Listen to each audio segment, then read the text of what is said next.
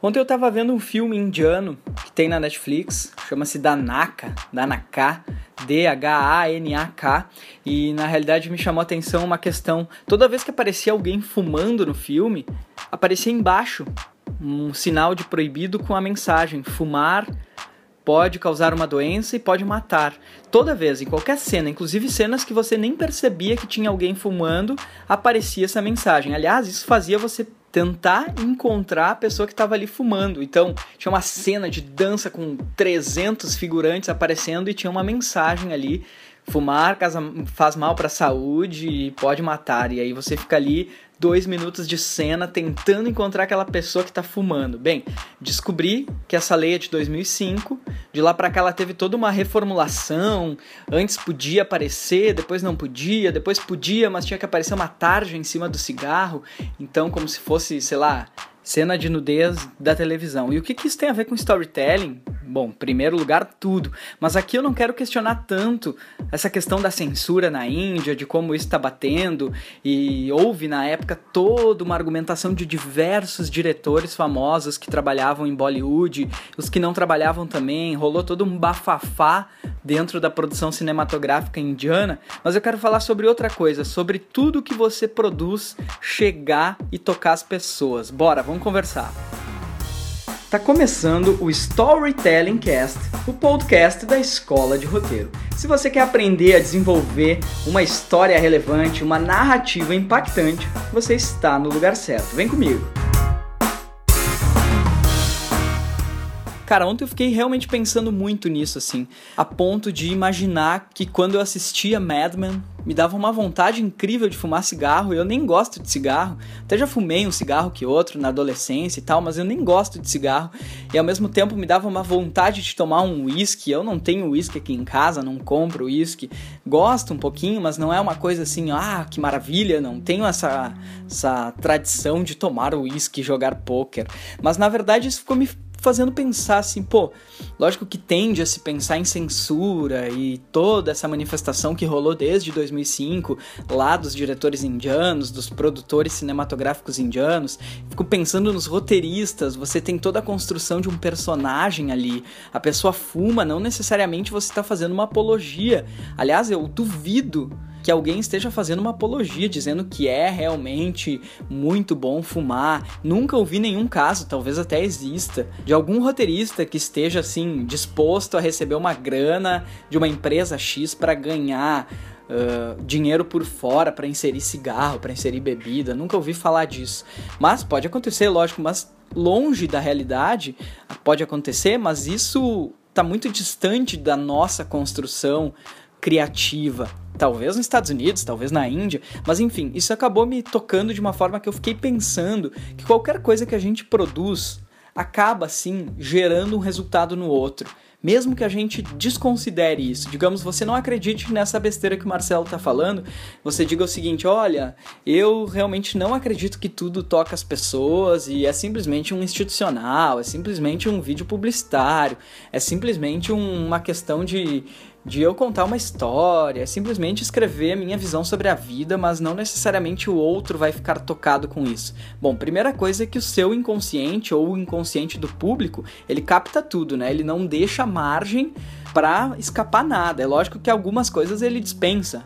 Algumas coisas depois de usufruir daquilo ele dispensa. Assim como você pode dispensar coisas que estão ali machucando você, da sua infância, do seu período de pré-adolescência, da sua construção como jovem, como homem, como mulher, aquelas coisas freudianas, psicanalíticas, mas é muito importante a gente perceber que todo o trabalho que a gente faz toca o público, seja para bem ou seja para mal. Só que às vezes, quando a gente entra numa reunião e amanhã tem que entregar um roteiro de duas páginas para um comercial, para um institucional,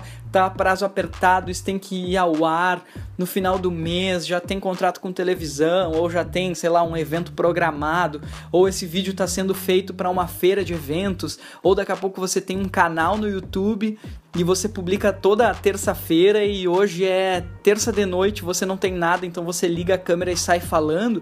É muito importante que todas as vezes que a gente trabalhe com isso, não importa se o prazo é apertado, não importa se o prazo é longo, mas que a gente tenha consciência absoluta de que todos os elementos que estão naquele filme estão tocando o público. Sabe por que naquela cena de 200, 300 figurantes do filme ainda assim aparece a mensagem: fumar faz mal para a saúde e pode levar à morte? Isso aparece porque o seu inconsciente capta isso, porque as pessoas captam as coisas que estão no entrevero, no métier daquilo tudo e acabam trazendo para dentro de si muitas vezes, e eu diria que a maioria das vezes, como fala Jung no Homem e seus Símbolos, como fala agora Daniel Goleman num livro que eu estou lendo que chama-se Foco.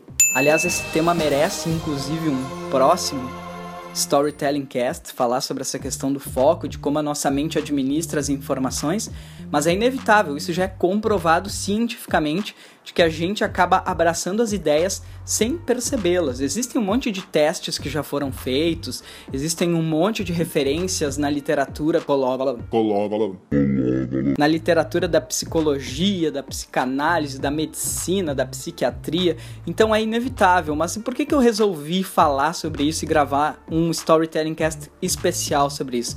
Cara, porque é muito comum você entrar numa reunião de briefing, você está num brainstorm, você e as pessoas estarem esquecendo quem está do outro lado. Aliás, eu acho que é tão comum que muitas vezes uma produtora faz um filme para outra produtora assistir e, de certa forma, acaba excluindo quem está ali no meio, que é aquele público que vai ser bombardeado, talvez com cinco comerciais por dia no YouTube, na TV, no seu próprio Gmail, onde aparece ali a caixa de promoções, onde você vai receber promoções que tem vínculo com o que você pesquisou, com os assuntos que você conversa ou aborda. Enfim, é sempre importante a gente se dar conta que qualquer palavra, qualquer ação, qualquer gesto que a gente coloque no papel, a gente toca o outro. Olha só, existe um dado que diz que todos os filmes que exaltam a paz nos Estados Unidos, por exemplo, Guerra ou Terror, aumenta, em contrapartida pós-filme, aumentam as inscrições no exército americano, na marinha americana, na aeronáutica americana. O que, que isso quer dizer? Quer dizer que as pessoas elas são tocadas por uma mensagem que às vezes o roteirista inclusive desconhece. Ou seja, eu não estou aqui dizendo que daqui a pouco uma passeata pela paz vai influenciar os bandidos a matarem mais, vai influenciar a taxa de homicídio vai se elevar, não é isso.